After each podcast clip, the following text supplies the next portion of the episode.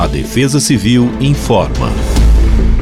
Nesta sexta-feira, 22 de dezembro, o dia será marcado pela presença de sol entre poucas nuvens, o que garante uma sensação de calor e abafado em todo o estado de São Paulo. Porém, no decorrer das horas, a soma deste calor com a umidade proveniente do oceano e da Amazônia criará condições para pancadas de chuva isoladas, seguidas por raios e vento. Estas pancadas ficarão espalhadas por todo o estado e de forma bem típica de verão. Logo, recomenda-se atenção em áreas mais vulneráveis.